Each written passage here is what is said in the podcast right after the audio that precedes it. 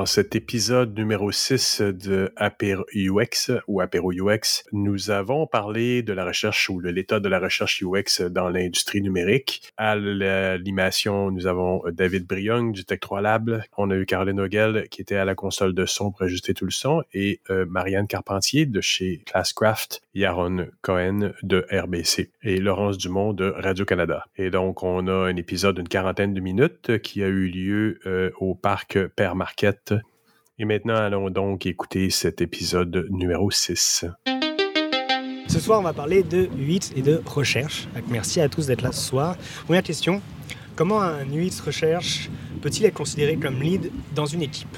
Qui voudrait commencer? Bon, Laurence? Donc, comment est-ce qu'un UX recherche peut être considéré comme lead dans une équipe de produits, une équipe projet? Je pense que ça dépend un peu d'à quelle échelle est-ce qu'on regarde l'équipe euh, dans, des, euh, dans des projets qui sont vraiment au début, vraiment en amont de la production de produits. Euh, là, je pense que le chercheur peut avoir une place qui, sans être nécessairement le lead, mais vraiment dans, dans le leadership du, du projet, étant donné qu'on est en amont, on est en création, on est en définition des besoins. Puis ben, si on veut définir les besoins, ben, on a besoin d'aller voir les utilisateurs puis d'utiliser une méthode de recherche adéquate. Donc, dans ce genre de contexte-là, je crois vraiment que le chercheur ou la chercheure UX peut être euh, le lead de l'équipe sur, sur, ça. Euh, puis ensuite, ben, c'est certain qu'il y a d'autres projets dans l'équipe produit où là, on est plus en soutien aux autres expertises. Mais vraiment, là, quand, quand on est en définition d'un espace problème avant la définition euh, du feature en tant que tel ou de la, de la, fonctionnalité en tant que telle, là, je pense vraiment que la recherche UX, ça a tout sa place en termes de leadership. D'accord. Est-ce que vous voulez rebondir, Yaron? Euh, Oui, je peux prendre la, question. Je pense que c'est... je, commencerai par dire que c'est vraiment dépend de, la structure de l'équipe. Je dirais que dans les, équipes de design qui sont plus embedded model, où il y a plusieurs euh, disciplines de design, comme par exemple le contenu, euh, interaction design, visual design, un chercheur peut devrait vraiment un leader, mais il faut garder en tête deux choses. La première chose, est, je, je recommanderais de développer un mini programme de formation juste parce que l'équipe connaisse un petit peu la recherche UX. C'est quoi la recherche UX, c'est quoi la valeur? Juste euh, pour garder en tête qu'il y a des personnes qui travaillent dans le domaine du UX qui n'ont pas euh, le savoir euh, au niveau des recherches. deuxième chose, il faut développer une stratégie de faire, de faire la recherche en équipe. Donc, c'est vraiment un petit peu une approche différente. Je dirais que c'est vraiment peut être intéressant, mais il faut, il faut vraiment prendre le temps pour petit à petit apprendre comment faire ça. Juste une petite chose à, ajouter, il faut vraiment s'assurer que les groupes participent dans le processus. Donc, si le groupe participe dans le processus euh, en prenant des notes, en euh, faisant des observations, aider dans la synthèse, c'est dans cette étape que ça devient super intéressant. Et quand l'équipe commence à voir euh, le chercheur comme leader, comme le chargé de projet de recherche dans l'équipe. Très bien, merci. Marianne, est-ce que tu voudrais rebondir là-dessus ou partager quelque chose? Je, moi, je rebondis peut-être plus euh, sur ce que tu disais, Yann. je suis vraiment d'accord dans la même perspective que toi. Puis je pense que c'est ça, un peu comme tu disais, des fois, tu peux initier beaucoup comme de insights en amont. Ça, ça peut, après ça, aller euh, jouer un peu un rôle de leadership, effectivement, dans ton équipe, parce que c'est toi qui amène la vision à ton équipe, c'est toi qui va amener les insights à ton équipe aussi. Fait qu'effectivement, que le researcher peut avoir ce rôle-là aussi de, comme, de communicateur de la vision euh, de où est-ce que l'équipe peut s'en aller par après. Fait que, moi, c'est plus pour euh, rajouter, là, mais je suis dans la même, euh, la même perception que toi, vraiment. De ce que je comprends de votre point de vue, en fait, c'est que la recherche pourrait plutôt être un, un co-leader plus qu'un leader autonome dans cette façon-là, ou du moins un leader seulement dans certaines phases, pas dans tout le processus du projet, c'est ça? Tu as dit dans le processus UX ou dans le processus du projet au complet, ça dépend. Ça dépend où tu mets la limite d'où est le projet. Euh, comme tu disais, Yaron, au niveau de euh, l'initiative de recherche, c'est certain que c'est le chercheur qui est le leader, qui a un rôle autant d'évangélisateur auprès des euh, différentes parties prenantes, au terme de, de, de l'éducation qu'on a à faire avec nos équipes d'une manière qui, qui, donne le pouvoir à l'équipe aussi de faire partie de la création des insights. Donc là, on a un rôle... un rôle presque de facilitateur ou euh, d'empowerment en fait de notre équipe à aussi générer des insights. Donc ça nous par défaut, nous crée un, rôle de leader. Euh, ensuite, donc, si, mais si on regarde au niveau vraiment de l'équipe produit au complet, oui, la recherche est hyper, nécessaire. Puis, en général, on va être placé dans une position très proche des gens qui ont de l'influence. Mais il y a rarement juste un leader dans une équipe aussi. Puis, si c'est ça, ben, on est dans un modèle hyper hiérarchique dans lequel euh, les expertises n'ont peut-être pas toute la place qu'elles peuvent avoir. Donc, euh, euh, je suis plus dans l'équipe les leaders plutôt que le leader pour les gouverner tous. Donc, ce serait peut-être mon point de vue là-dessus.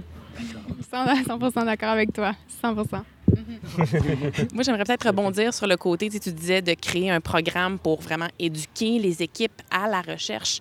C'est tellement quelque chose que je trouve qui est de longue haleine. On y pense beaucoup, nous autres. C'est quelque chose dans lequel j'étais impliquée avant, l'éducation des chercheurs UX. Puis c'est quelque chose qui est tellement de longue haleine, puis qui parfois, on oublie de l'intégrer dans notre travail au quotidien.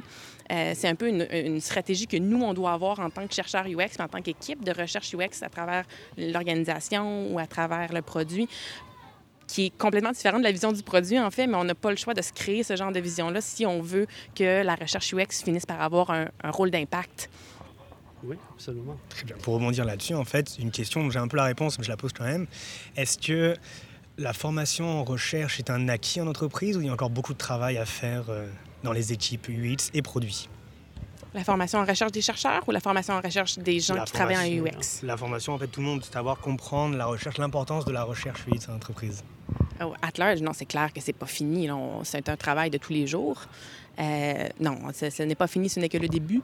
Euh, on en a beaucoup à faire. Il y a des gens, des équipes produits dans lesquelles ça se fait très facilement, ça se fait naturellement, tout dépendant qui est, disons, le chef produit ou le stratège ou le ou la stratège.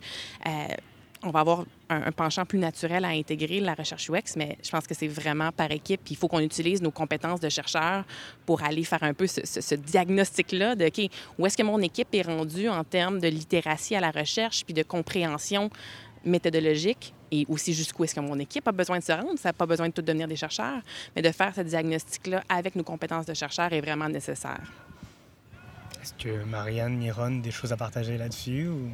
Oui, cette fois, je l'avais fait en anglais. Donc, uh, I would say for me, the process is more about bringing the people, you know, into the world of the customer and teaching them how to develop empathy with the uh, with the customers more than actually teaching them how to do research. I'm I'm making it clear I'm helping you, I'm supporting you, but I really want you to just feel the customer and see what's happening in their world. Mm-hmm. Moi aussi, je suis exactement à ce, ce stade-là. C'est vraiment plus d'amener les gens vers euh, la recherche puis comprendre, dans le fond, la pertinence de la recherche euh, versus de leur apprendre comment faire, tu sais, vraiment tactiquement, là, comment faire euh, un survey ou comment analyser des données. On n'est pas là, là, Moi non plus, je suis pas à ce stade-là, mais je pense que c'est dans l'éducation de reconnaître la pertinence des données puis pourquoi est-ce que c'est pertinent, comment est-ce qu'on peut les appliquer puis en quoi ça informe les décisions qu'on va prendre, tu sais, par la Avec moi aussi, je suis vraiment plus dans, le, dans cette, dans cette optique-là. Puis, comme tu dis, Laurence, c'est un travail très, très long. Très, très, très long à faire. D'accord. Et quels seraient, en fait, les, les, facilitateurs dans une entreprise pour justement mettre en place tout, euh, tout cet intérêt pour la recherche ou les red flags? Est-ce qu'il y a des red flags quand on arrive ou euh, des facilitateurs, tu sais? Moi, je trouve que le facilitateur, c'est déjà quelqu'un qui a un buy-in. Tu sais, quelqu'un qui est déjà euh, un adepte, là, ça, c'est comme ton champion. Puis tu veux cette personne-là le plus rapidement possible derrière toi. Ça sert, moi, je trouve, personnellement, que ça sert à rien de t'ostiner avec quelqu'un qui ne croit pas à la recherche puis qui veut rien savoir dès le début. C'est pas ces personnes-là que tu vas essayer de, comme, de convaincre puis d'avoir dans ton cercle en premier. Je pense que tu dois t'adresser aux personnes qui y croient déjà puis qui croient déjà à la pertinence de cette recherche-là puis d'amener ces gens-là vers toi. Fait ça, c'est comme le plus grand facilitateur, je trouve, c'est vraiment d'avoir ce ce buy-in-là à l'interne. Parce qu'après ça, ces personnes-là vont comme aller euh, euh, contaminer les autres personnes. Ils vont aller comment en parler, puis en disant Ah oui, ben il y a telle affaire, telle affaire. Puis là, des fois, quand ça vient pas. Parce que c'est ça, des fois, les researchers, on a des mauvaises réputations de personnes un peu. Euh, je dirais pas le mot un peu chiante. puis, tu sais, des personnes nerdy qui veulent un peu amener des données, puis des données, puis des fois, on peut euh, nous-mêmes, tu sais, s'enfarger dans les données, faire des choses très, très compliquées, puis là, essayer de tout euh, dire que finalement, mais on a fait des user tests, puis tout est pété, tu sais. Fait que là, on a, on a des fois ces mauvaises réputations-là.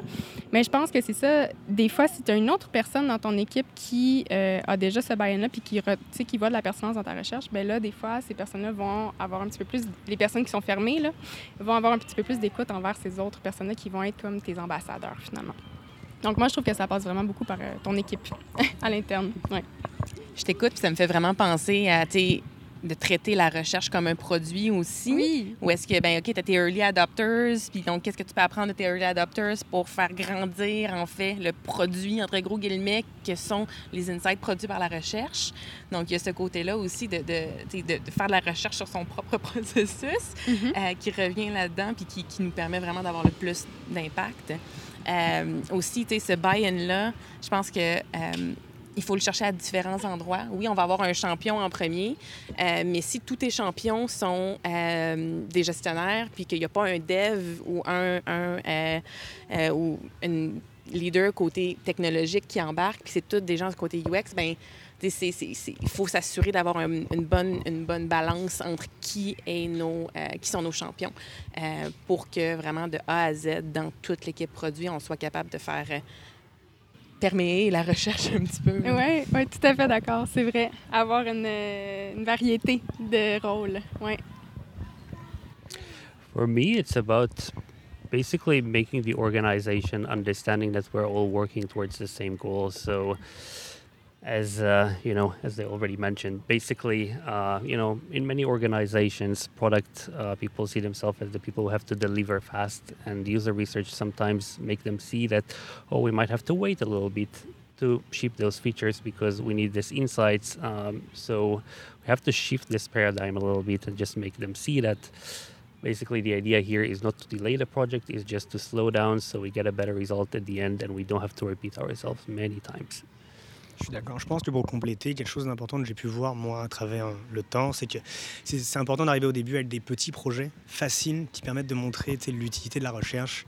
Et comme tu disais tout à l'heure, tout un, tantôt, en fait, c'est que des fois, les UX researchers ont des, euh, des rôles un peu. Et donc, euh, l'idée, c'est pas juste d'arriver à montrant, il y a 200 problèmes. C'est j'ai des problèmes et voici les solutions qu'on peut apporter aussi, pas juste montrer que tout ce que vous avez fait c'est nul. Il y a aussi des choses bonnes et on est capable de construire énormément sur toute cette partie euh, bonne qu'on a faite en fait au début. Puis aussi, de ce côté-là, du rôle, euh, du rôle ou de la perception un peu euh, coincée ou un peu stickée sur les détails du chercheur ou de la chercheure. Il y a ce qui nous intéresse, nous, dans la recherche, puis ce qui intéresse notre interlocuteur. C'est pas la même chose. Puis des fois, le diagramme de veine est pas mal moins gros que ce qu'on pense. Fait que, tu sais, il y a ça aussi de, de- se rappeler, quand on disait, OK, donc, Aaron, tu disais de- d'éduquer à l'empathie plus que d'éduquer à la méthodologie. On s'en fout que euh, le, designer UI soit capable de calculer un intervalle de confiance complètement, mais par contre, qu'il soit capable de poser des questions de suivi ou que peut-être qu'un designer UI qui est en observation va voir quelque chose de complètement différent à la conversation, va me poker sur Slack, hey, tu lui poserais-tu cette question-là, puis qu'il sache un peu comment aller chercher des insights supplémentaires qui me donnent un autre œil. Moi, j'ai pas un œil de UI, j'ai pas un œil de dev, j'ai besoin que ces gens-là soient capables de me sur comment aller chercher de la valeur dans la conversation. Puis ça, ça c'est le bout de l'éducation à faire, puis qui permet justement d'avoir des gens, je trouve, de plusieurs... euh, de plusieurs endroits ou de plusieurs disciplines qui peuvent venir euh, derrière la recherche. Merci. J'ai une question du public. Quels sont les principaux arguments amenés par les personnes qui ne supportent pas la recherche? Est-ce que d'expérience vous avez vécu des choses? Est-ce que vous avez des souvenirs de choses? On veut pas. On veut pas de nom. On veut pas citer de nom. Mais quels seraient les arguments en fait? Je les connais, moi, mes utilisateurs. Je suis là depuis 15 ans. Il y a ça, qui est toujours très, très, très, très, très présent, puis qui est parfois pas faux, tu sais. Il y a ça aussi, c'est oui, tu les connais, tes utilisateurs, mais si moi, je suis capable de transférer, c'est pas ta job de connaître les utilisateurs nécessairement, puis si moi, je suis capable de transférer cet insight-là à tous les autres membres de l'équipe, ben il y a de la valeur là. Je pense que il y, a- cet argument-là de ben, moi, je les connais, mes utilisateurs, oui, mais quand ton travail est de faire justement perméer cet insight-là à tous les membres de l'équipe. Il y a une valeur là, puis je pense que c'est la manière d'aller contrer cet argument-là. Donc moi, c'est l'argument que je, que, que, que, je vois et que je pense que j'ai peut-être commencé à, à, dans, dans, le pilier de l'argument, mais c'est vraiment pas parti gagner. Moi aussi, euh, on les connaît, nos users, je l'entends.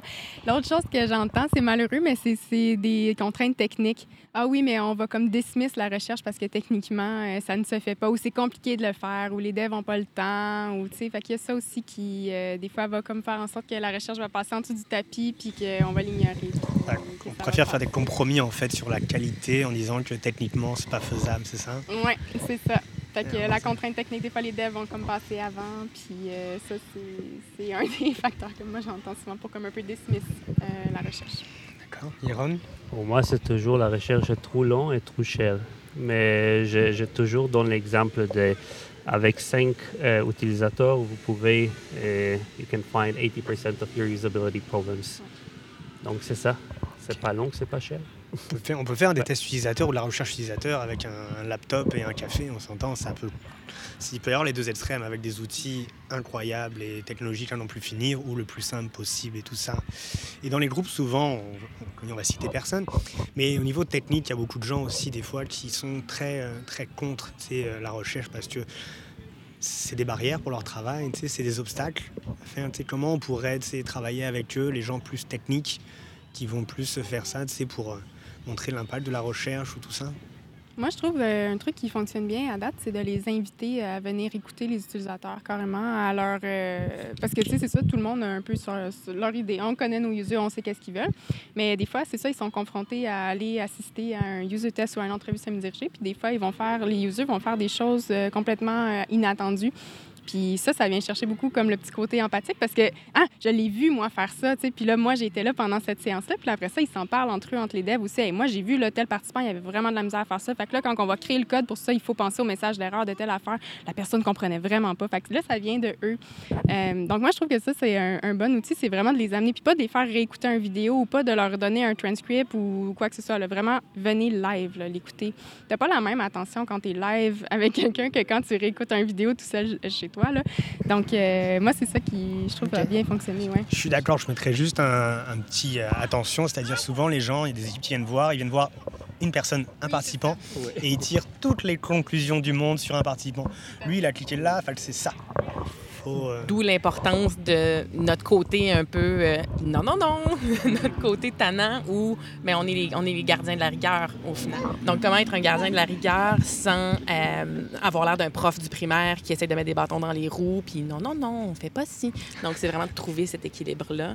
Mais en effet, c'est la transformation quand tu vois quelqu'un qui est jamais allé dans à la rencontre de l'être humain qui utilise son produit au jour le jour complètement, là, c'est du jour au lendemain. Euh, ah, OK, je ne l'avais pas vu comme ça. oui, c'est ça, oui, exactement. Et là, on parlait beaucoup du côté technique, du côté euh, gestion, management. Est-ce qu'il y a des, euh, des limites ou des gens qui sont réticents à ce niveau-là aussi? Aujourd'hui, on est dans, une, dans un monde idéal où tous les managers sont à 100% recherche UX, UX et tout ce qu'il y a autour. Well, what I usually try to do with business stakeholders is explain to them that every usability question we have is something that's tied into a business goal at the end of the day. For example, if people cannot find the help button, they might just try to call somebody, uh, and then, you know, that costs money. So I basically try to make them see how whatever we do, whatever we find is going to impact the business. Uh, and I try to ask for the business, you know, reasons for doing things from the beginning. So then I have less resistance, hopefully. Un autre point aussi, quand il y a des gens qui sont dans la gestion ou dans, euh, dans, les, dans, les stakeholders, donc les parties prenantes qui, qui, ont de la résistance, souvent, ils ont justement une hypothèse de base qu'ils prennent pour la vérité. Puis quand on va les challenger avec, disons, deux, ou deux, deux facteurs explicatifs contraire. Donc, ah, ben oui, OK, si ça c'est vrai, est-ce que c'est parce que X ou parce que Y? Le oh, je le sais pas. De, de, faire, OK, on ne challengera pas tout de suite ta, vérité, là, mais le facteur explicatif, puis comment est-ce comment est que ça se traduit dans le quotidien de la personne, ça, est-ce que tu le sais? Puis est-ce que tu es capable de me le dire? Donc, d'aller essayer de, faire du questionnement socratique, en fait, finalement, avec, euh, avec nos parties prenantes. Euh, même que ce soit juste des membres de l'équipe aussi, ça n'a pas besoin d'être au, niveau leadership, mais ça aussi, ça aide à faire comprendre la valeur de la recherche UX euh, pour, pour s'assurer que, que, la personne soit derrière le projet aussi. Si c'est son idée qu'on va tester, puis OK, on a un investissement qui est différent de ce côté-là. OK. Marianne, non? Super, on va essayer d'avancer aussi. Autre question, comment peut-on bien communiquer les éléments de notre recherche? Et des résultats et de tout ce qu'il y a autour ça, c'est dur comme question. Comment bien communiquer euh, les résultats de recherche? Là? Je, trouve que c'est, comme je disais tantôt, je, me sens mal de dire ça, mais c'est ça, on, des fois, on va comme on veut complexifier, on va faire, on va vouloir tellement comme aller dans les, la petite granularité puis faire des beaux rapports vraiment, vraiment détaillés. Comme researcher, je pense qu'on a tout un peu ce biais-là de genre l'information, puis vouloir aller vraiment dans les données, puis les petites données, puis tout ça, mais euh, pour la personne qui reçoit, comme tu dis, à qui est-ce qu'on parle? Euh, ça marche pas tout le temps. Fait que ça, c'est très dur, je trouve. toutes les compagnies, c'est différent aussi. à qui est-ce qu'on parle, puis à quel point cette personne est réceptive là, à, ces rapports-là. Mais c'est très, très difficile, je trouve, de comme gager le niveau de détail dans lequel on doit aller, dans lequel on doit communiquer les choses. Puis je trouve qu'il faut être très prudent. Tu sais, comme moi, mettons, dans ma pratique, il y a des choses que j'ai arrêté de faire, que je faisais avant, mais que j'ai complètement arrêté de faire parce que je, je trouvais que ça fonctionnait mal, tu sais. Euh, ben, émettre des recommandations, tout court. Euh, maintenant, je suis plus en mode de présenter des problèmes. Donc, je regarde avec mon équipe, ben voici les problèmes qu'on a identifiés, voici les choses qu'on a trouvées dans la recherche qu'on a faite. Puis, je vais plus à, proposer, c'est ça, des recommandations parce que je trouve que là, une fois que tu vas là dans les recommandations, tu comme t'as perdu ton équipe, là, dans le fond. Là. Eux, ils sont là, ils sont déjà prêts comme à, écouter et tout ça. Puis si tu les amènes dans le mode solution avec toi, ben ils, vont euh, s'approprier ta recherche en même temps. ils vont regarder tes insights puis ils vont dire ah, comment est-ce qu'on trouve des solutions pour régler ça. Non, non, Fait que, tu sais, moi, ça, c'est une des façons que je, trouve qui fonctionne mieux, mettons, pour communiquer la recherche, c'est de ne plus présenter de, de recommandations, carrément. Euh, je, suis absolument d'accord avec toi. Euh, j'aime poser les questions How might we mm. do something? Euh, mais je dirais que, normalement, j'aime commencer avec les choses qui fonctionnent bien, les choses parce qu'il n'y a pas personne qui aime la bad news tout le monde aime les, choses qui fonctionnent bien. bien. Ensuite, euh, je fais comprendre à l'équipe quels sont les éléments que, notre équipe de conception UX peut changer immédiatement. Mm-hmm. Les, low-hanging fruits. Mentionner que, que ces choses ont la priorité plus haut. Et ensuite, tout le reste, c'est la catégorie de, things to do in the, in the future. Donc, ça pourrait être quelle capacité technologique qui, qui n'existe plus ou qui n'existe pas ou d'autres choses. Uh, but this is like lowest priority. J'aime bien ta division entre les différents types de, entre les différents types de, d'insights à donner, en fait. Parce qu'au final, c'est pas au même moment qu'on a besoin d'entendre ces différents types d'insights-là. Tu sais, c'est... Euh, de me garder dans la poche arrière euh, quelques commentaires positifs pour des moments où est-ce qu'on sait que ça va pas bien, euh, où est-ce que l'équipe est pas super motivée. Mais ah, j'ai reçu aujourd'hui un courriel d'un utilisateur qui m'a dit que, puis là, super gros commentaire positif. Ah, tu viens de booster le moral de ton équipe. Il y a ça qui peut, tu de garder des petits insights comme ça dans la dans la poche arrière. Euh, puis aussi, justement, c'est dans la co-création des solutions ça permet aussi, si on retourne à ce qu'on a dit il y a quelques minutes, d'être dans l'implication de l'équipe, puis dans, on, on, apprend en faisant. En fait, on n'est pas, dans un mode d'apprendre à la recherche en, mode didactique. C'est vraiment, on apprend en faisant. Puis ça, ça en fait partie complètement. Euh, puis aussi, tout dépendant du type de projet, quand on est en, en justement test itératif, le designer UX UI va souvent être avec nous euh, à côté dans tout. Puis, ben les solutions sont itératives aussi à ce moment-là. Des fois, on n'a pas besoin de faire un atelier de deux heures avec un board Miro qui nous en a pris quatre à monter. Puis, ben écoute, le designer, la designer, les a trouvés les solutions à ce moment-là. Puis là, ben en équipe, les deux ensemble, on vient présenter, voici ce qu'on a décidé de faire. Y a-tu un flag à lever? Puis, ben là, justement, on a fait que la recherche est appropriée par l'équipe. Merci. Donc là, on était plus sur le partage des résultats de la recherche à court terme. Au niveau du moyen long terme, est-ce que vous avez des techniques, des solutions aussi à partager? Je parle de ça puisque j'ai remarqué malheureusement, des fois, en travaillant des équipes, un an plus tard, on demande de refaire la même recherche qui a été faite avec une équipe un an plus tôt parce que les équipes ont changé. toute la connaissance, c'est parti, a disparu, les résultats. là, tu recommences un travail que tu as fait à zéro, puisque personne n'a réussi à consolider ces résultats, à bien la répertorier, à faire quelque chose. Est-ce que vous avez des idées pour euh, pallier ça? J'y vais. je, me lance. Euh, moi, je, trouve que c'est beaucoup dans la documentation à long terme. Ça prend beaucoup de rigueur, mais de plus en plus, on voit des rôles là, carrément aussi émerger d'organisateurs, Research Ops et tout ça, qui, qui commencent à émerger justement d'organisation de la recherche. Euh, puis ça, moi, je suis euh, vendue, vendue, vendue là, au Research Repository. Puis ce, c'était un Research Repository dès le départ de notre pratique, dès qu'on commence. Puis ça, une personne qui le sait, ben cinq ans plus tard, là, et c'est encore bon, là, tout ce qui est là-dedans, tout a été répertorié, tout a été très, très documenté, puis c'est encore vrai, tous les projets qui ont été faits, ben c'est encore là, c'est documenté. Donc là, ça, ça évite justement de toujours refaire les mêmes, mêmes, mêmes projets, là, euh, toujours et toujours. Donc, moi, c'est ça que, que, je dirais qui fonctionne bien là, à présent. C'est vraiment cette documentation, cette documentation-là centralisée à un même endroit. Que ce soit dans un UX repository, que ce soit dans un Google Drive, peu importe quoi que ce soit, mais tant que ce soit centralisé à un même endroit puis que ce soit vraiment connu de toute l'équipe, toute notre recherche est là-dedans, ben là, tu t'évites un peu là, vraiment de, de c'est ça, là, refaire et refaire et refaire les mêmes recherches. Là.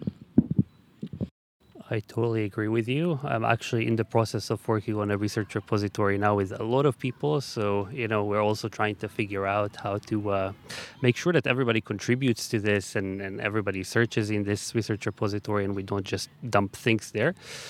But one thing that I'd really love to do in the future is to do a parking lot or research, not research repository, idea repository of things that we haven't done.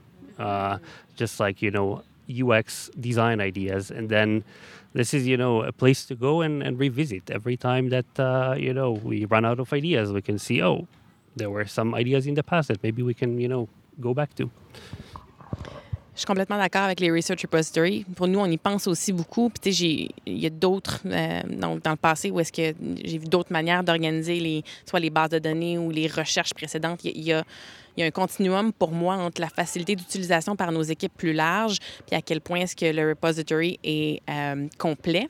Euh, il y a certaines solutions sur le marché qui sont euh, un peu trop d'efforts pour le bien qu'ils donnent. C'est de trouver ce point d'équilibre-là dans lequel, au final, si on passe des heures et des heures et des heures et des heures à faire le plus beau research repository au monde, puis qu'il y a huit personnes qui le consultent dans l'année, ben on, a perdu du temps. Euh, il, y a, y a, y a, ce sweet spot-là à trouver, puis à, à, à, développer le réflexe de l'équipe aussi de dire, OK, qu'est-ce qu'on a fait avant?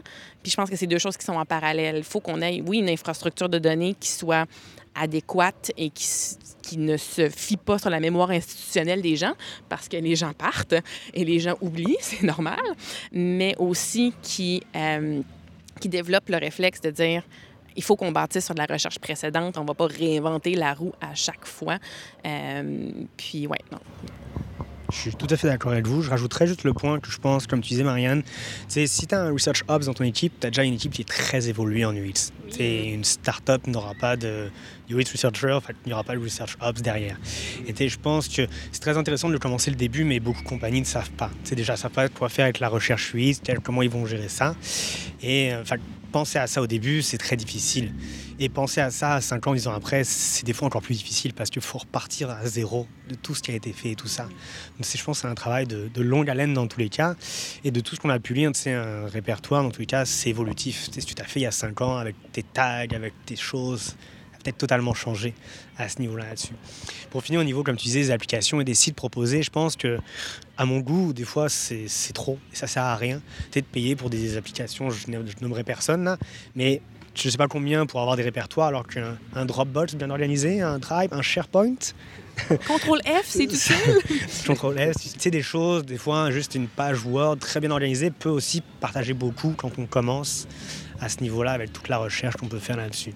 Je pense que oui. Puis il y a aussi, euh, nous, de, au quotidien, pas au quotidien nécessairement, là, mais de réutiliser nos, nos, résultats de recherche, nos propres résultats de recherche, euh, de ne pas faire une présentation. Là, on a fini le projet, demain, c'est Presentation Day, euh, je passe mes slides, puis après ça, dans le repository, puis c'est fini.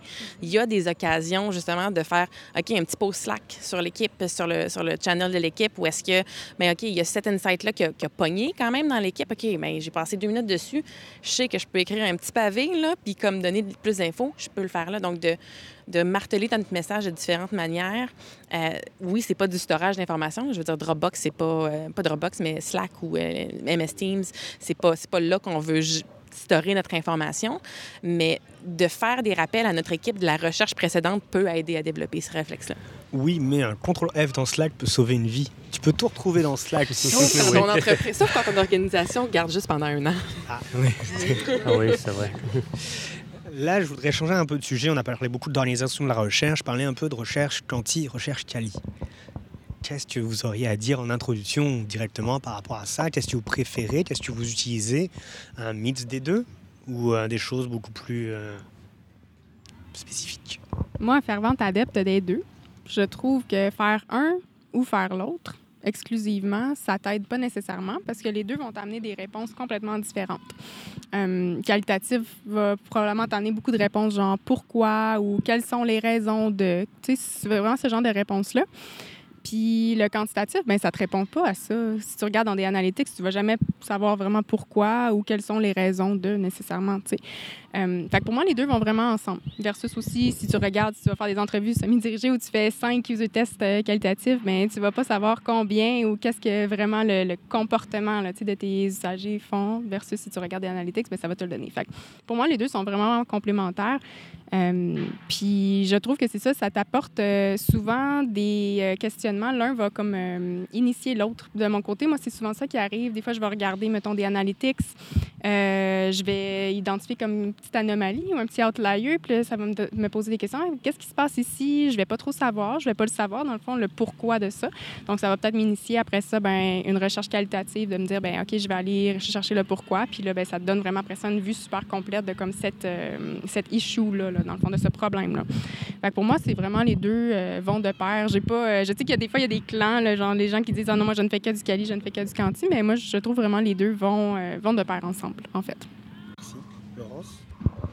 Euh, moi, de mon côté, tu très vraiment je réitère les points à Marianne aussi. Là, je suis complètement d'accord que un nourrit l'autre. Euh, puis ça dépend aussi de l'organisation puis de son état de base. En termes de maturité de recherche UX, où est-ce qu'on est rendu? Il y a des organisations dans lesquelles il y a déjà des, postes de chercheurs quanti versus chercheurs quali, où on a une dichotomie qui est très forte euh, entre ces deux pratiques-là. Puis, euh, si on n'a pas de, rituel ou de manière de créer cette communication-là, bien, ça peut facilement devenir deux silos. Euh, alors que quand on a des équipes de chercheurs, chercheurs UX qui sont euh, plus multidisciplinaires ou qui travaillent vraiment en contact constant avec les gens qui sont plus du côté analytique, bien là, on, peut avoir une meilleure fluidité entre les deux types de recherche. puis aussi, en fait, c'est est-ce qu'on parle de Cali Quanti dans un même projet ou est-ce qu'on parle de Cali Canti qui se parlent un à l'autre? Il y a tout ça aussi de comment bien gérer la conversation, puis aussi comment bien le faire à l'intérieur d'un même projet, où là, ben des fois, c'est un peu plus complexe. Qu'est-ce qu'on qu'est-ce va chercher en quantité, qu'est-ce qu'on va chercher en quali? Je pense que c'est là que les, les, guerres de clans se font un peu plus.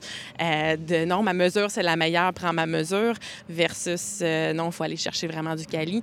Donc, euh, je pense que c'est vraiment là que les guerres de clans se font plus, plutôt que dans la différence vraiment entre les analytics, le côté analytics, puis le côté vraiment intelligence d'affaires versus la recherche quali. I am 100% in agreement with you, Laurence and Marianne. I, I would just say it really comes down to the project. Uh, if we are working on, let's say, features or areas of a website or application that already exist, then it's really easy to basically uh, combine qualitative and quantitative data because you usually have people just that just use this you know part of the app or the website.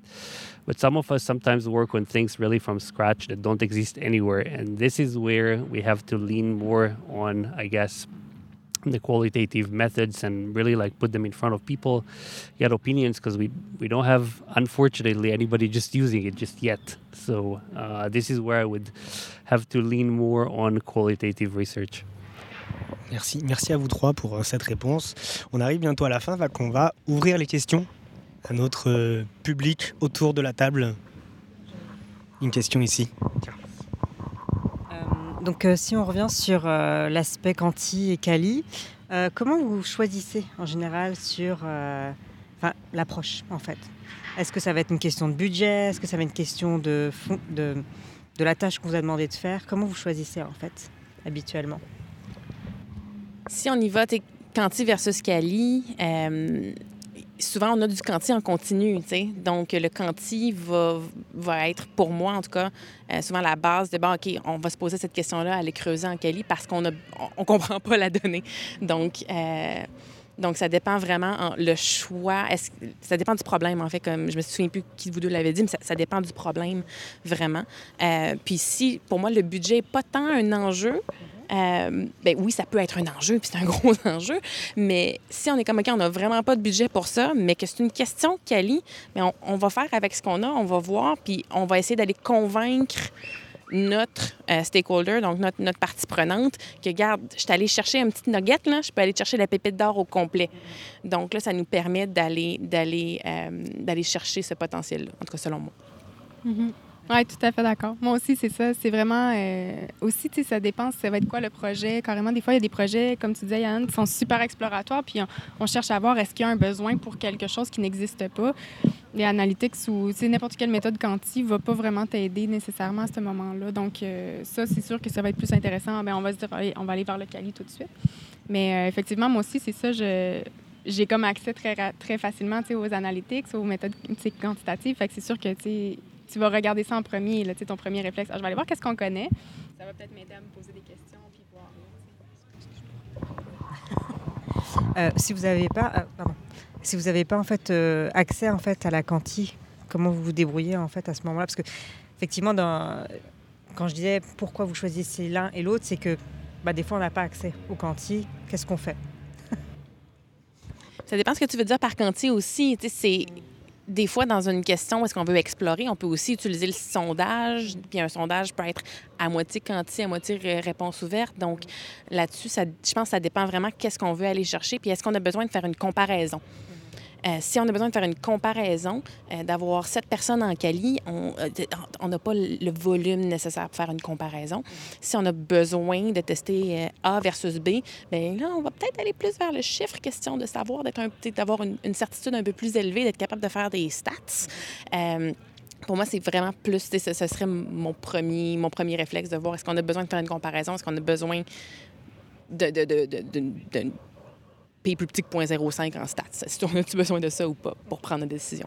Uh, for me, it's just a question of like where I'm working at the moment. Basically, what, what I found is that in smaller organizations, sometimes it's easier to get numbers because there's not a lot of people and you don't have to wait for, you know, for approvals and for other people to develop a dashboard for you and, and do all these kind of things. If I'm in a big organization, I, I basically check that, you know, I can actually get access to, you know, the analytics first before I, before I even propose this.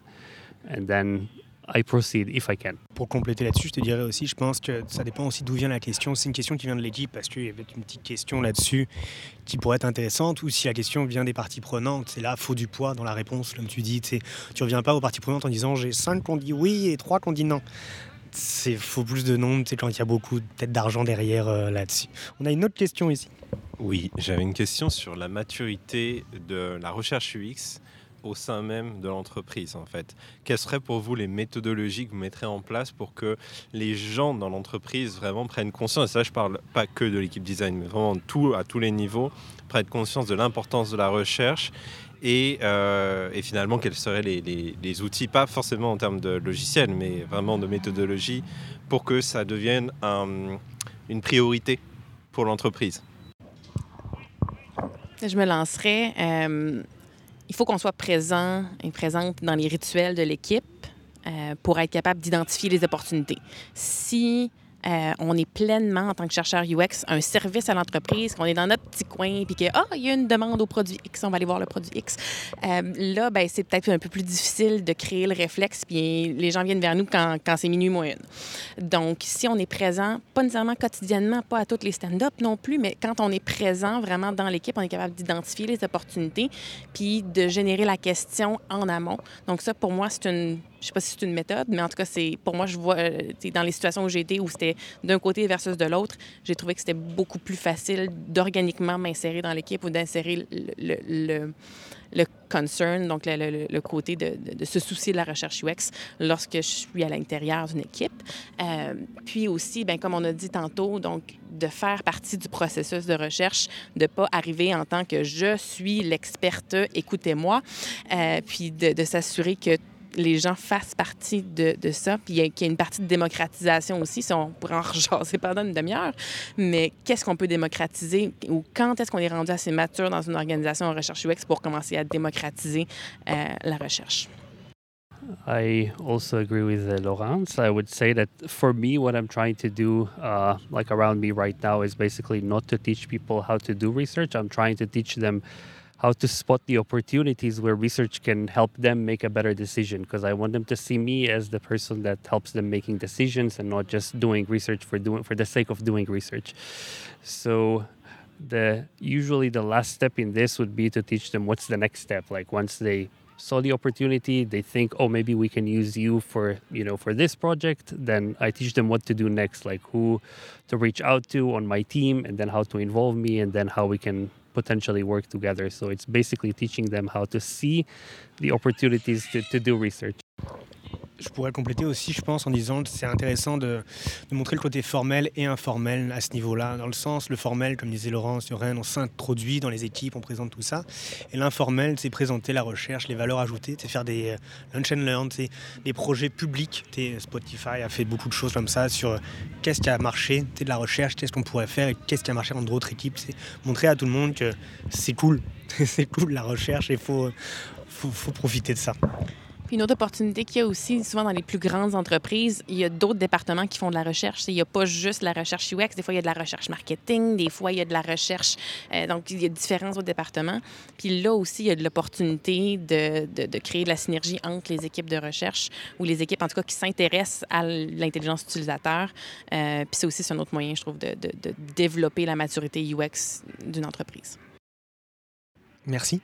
Merci à tous pour euh, ce, cette euh, discussion ouverte sur la recherche fluide ce soir. Et voilà. Merci. Merci. Merci beaucoup.